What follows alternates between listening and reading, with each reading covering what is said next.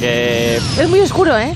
¿Cómo que es muy Es oscuro, Ah, sí, ¿Eh? muy sí. oscuro. Está lleno como de manchas claras, incluso. Sí. Y como si fueran ciudades iluminadas por la noche. Ah, sí, Estas, esos No son puede ser, digo yo. No, claro que Claro. no. No son, no son ciudades, nada por el estilo. Esas, esas manchas brillantes se llaman fáculas Ujú. y ahora sabemos que son gigantescos depósitos de sal sobre la superficie de Ceres. Ah. Algunos tienen varios kilómetros, son como salinas gigantescas extraterrestres, ¿vale? Ah.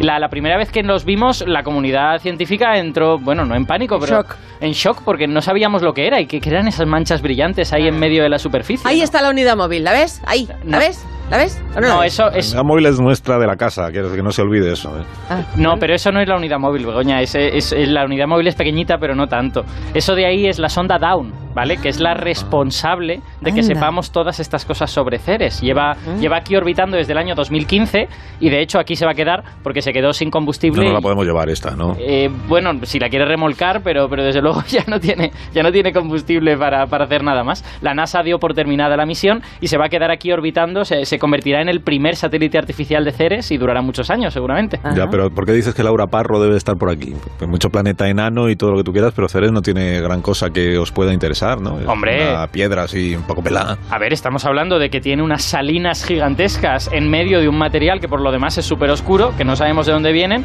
Ese es el misterio favorito de cualquier geólogo, en este caso geóloga, ¿no?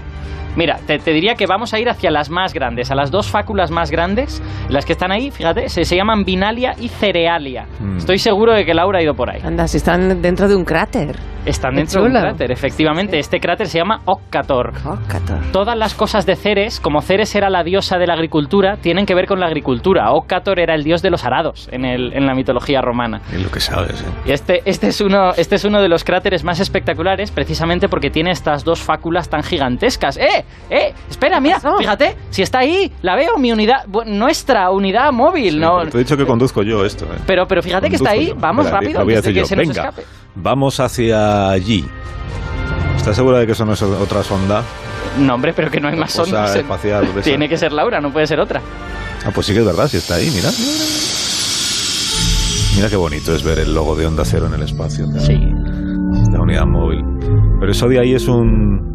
Uy, eso de ahí es un golpe que se ha dado. Está la carrocería abollada Eh, de la nave espacial. pues eso es el, el uso, ¿no? Qué momento más tenso. Laura Tan Parro, Laura bonito. Parro, que la vamos a tener, ¿eh?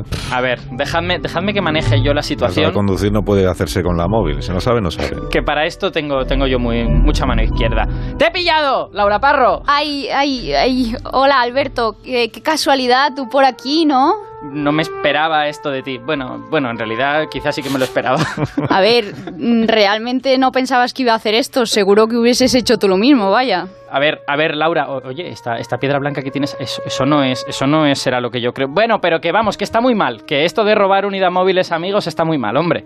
Es que se me ha complicado un poquito el asunto por aquí, pero bueno, que ha sido un pequeño préstamo, que ya que habéis venido, ¿por qué no hablamos un poquito sobre la geología de Ceres? Pues ¿Qué mira, os parece? Ya que estamos aquí, no estaría mal. sí. ya que os habéis pegado el Que viaje a aprovechásemos buscarme, la pues mañana, sí. os cuento un poquito, a ver. Pero, pero Carlos, pero Carlos, que esto requiere un castigo ejemplar. No podemos así decir, bueno, venga, vamos a hablar de Ceres y ya está. Bueno, pero eso lo hablamos luego. En el momento ya que estamos aquí, vamos a aprovechar el día, ¿no?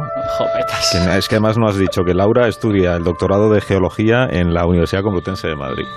Y que no has mencionado que tiene un canal de YouTube que se llama Viajando por Planetas. Eso es, entonces tenía que Pero no has viajar dicho también nada. por aquí. No has dicho nada de todo lo que Y tenías. que es muy recomendable cuando no te roban la, la nave para viajar por No, Ah, ha planetas. sido un, pe- un pequeño préstamo, un pequeño préstamo. Hemos dicho que se llama esto fáculas. las Fáculas, ¿Y, sí. y por qué son de un color diferente al resto de la superficie de Ceres, Laura? Eso es muy buena pregunta, porque es una cosa que estuvimos pensando, o han estado pensando los investigadores durante varios años, de 2015 que llegó la sonda Down, y es que se vio que estas eh, manchitas brillaban mucho. Entonces, lo primero que pensamos fue, bueno, será hielo de agua, que por eso brilla tanto, pero luego se vio que no, como habéis dicho, que eran sales, y bueno, brillan mucho porque la superficie de Ceres, a ser tan negra, pues claro, esto aunque no tenga mucho brillo, sí que destaca muchísimo y tiene este color blanquito y al final son sales eh, carbonatadas principalmente. Y las que más brillan además son carbonato de sodio.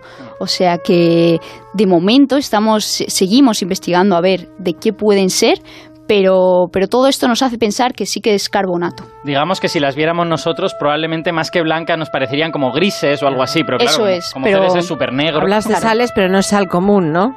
Eh, no, No. Es otro tipo de sal, pero vaya, que nos serviría también para hacer un poquito ahí... pero vamos, algo. puede que bajo la superficie de Ceres haya algo de cloruro de sodio, que es digamos la Sí, sal sí, sí. común, ¿no? O sea, Ahí sí que encontraríamos un poquito de sal común y es que se cree que Ceres tiene bastante cantidad de agua, ahora sobre todo hielo, hasta el 30% de su corteza estaría formada por agua y este agua tiene que tener sal, ¿no? Tiene que tener cloruro de sodio porque de alguna manera nos ha aparecido en la, en la superficie.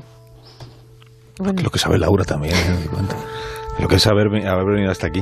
Que entonces, ¿hay agua en Ceres o no hay agua en Ceres? Sé, sé que hay sal y que puede emerger ahí la sal. ¿Cuando pasa qué? Porque para que emerja tendrá que pasar algo. Claro, algo tiene que pasar ahí. Lo que pasa muchas veces es que, claro, como lo hemos visto, estas manchitas están en el fondo de los cráteres. Exacto. Entonces, ¿qué pasará? Lo que pasa es que cuando un gran meteorito, un gran impactor cae sobre la superficie de Ceres, elimina un montón de, de esa parte de la superficie, entonces llegamos hasta ese hielo que hay bajo la superficie, que además está, está saladito, tiene un poquito de esta sal. Entonces, una vez que se sublima el agua, porque a temperatura ambiente y en, el, en superficie no es estable, se nos quedan simplemente estas sales. Esta sería la explicación más o menos bueno, recurrente. Pero es que nos hemos encontrado sales hasta en, el, en picos de montañas, ¿no? Tenemos en Ceres la montaña, una montaña muy grande, de hasta 5 kilómetros de, de altura, mm. que tiene también estas sales. Ahí. Ajuna Mons, ¿no? Una Mons, tiene un Amón, nombre así como muy. Mm. Rubén. No, Ajuna Mons. Mons, Ah, monte, monte. en latín. Mm. Sí, sí. Una mons. Y, y claro,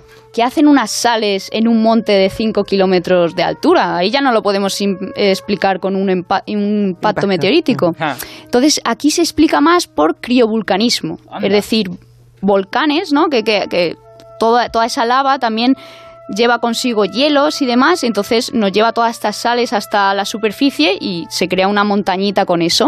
Es una explicación, todavía se está pensando a ver cómo se ha formado esto, pero entonces ya, además, pensamos, bueno, quizá Ceres está geológicamente activo. Y eso no, no es muy normal para una roca que está ahí en el cinturón de asteroides que pensábamos que iba a estar completamente muerta.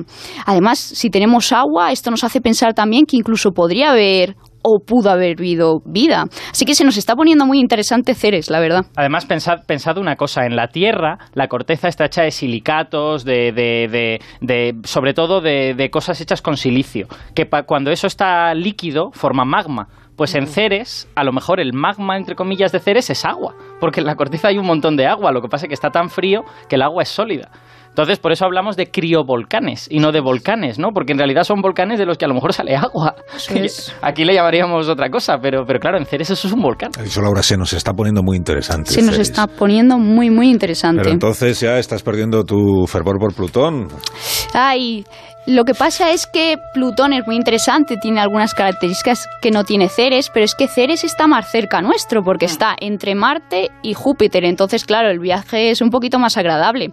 Y claro, nos esperábamos que esto fuese como Mercurio, únicamente lleno de cráteres o como la Luna, pero al haber encontrado esto, tenemos que viajar más hacia Ceres. Y además es otro planetita enano, ya sabéis mi amor por los planetas enanos, así Sí. que me, me convierto en mm, ahora Ceretista, ceretista total. fetista de, de Ceres, Pero Laura, total. ¿tenemos, tenemos eh, manera de saber si Ceres podría estar geológicamente activo ahora? Eso o, es- o si esto es el pasado remoto o, qué- o cómo está es, el tema? es muy complicado porque se ha datado un poquito la superficie, se crea con se, se data con cráteres de impactos y se cree que algunas de estas estructuras son muy jóvenes, pero no lo podemos asegurar. Tenemos que seguir investigando en este asunto. Será pequeñito el planeta, pero tiene una montaña de 5 kilómetros. ¿has dicho? Eso es. Ah, Madre mía. Para subir eso sí que tienes que, Hay que tienes que tomar está varios, complicado. varios días de, como dice el Mona, de asuntos propios.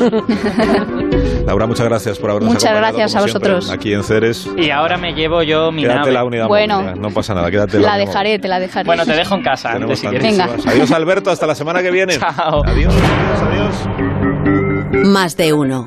La mañana de Onda Cero con Alsina. Cuando crees que la última moda es que con línea directa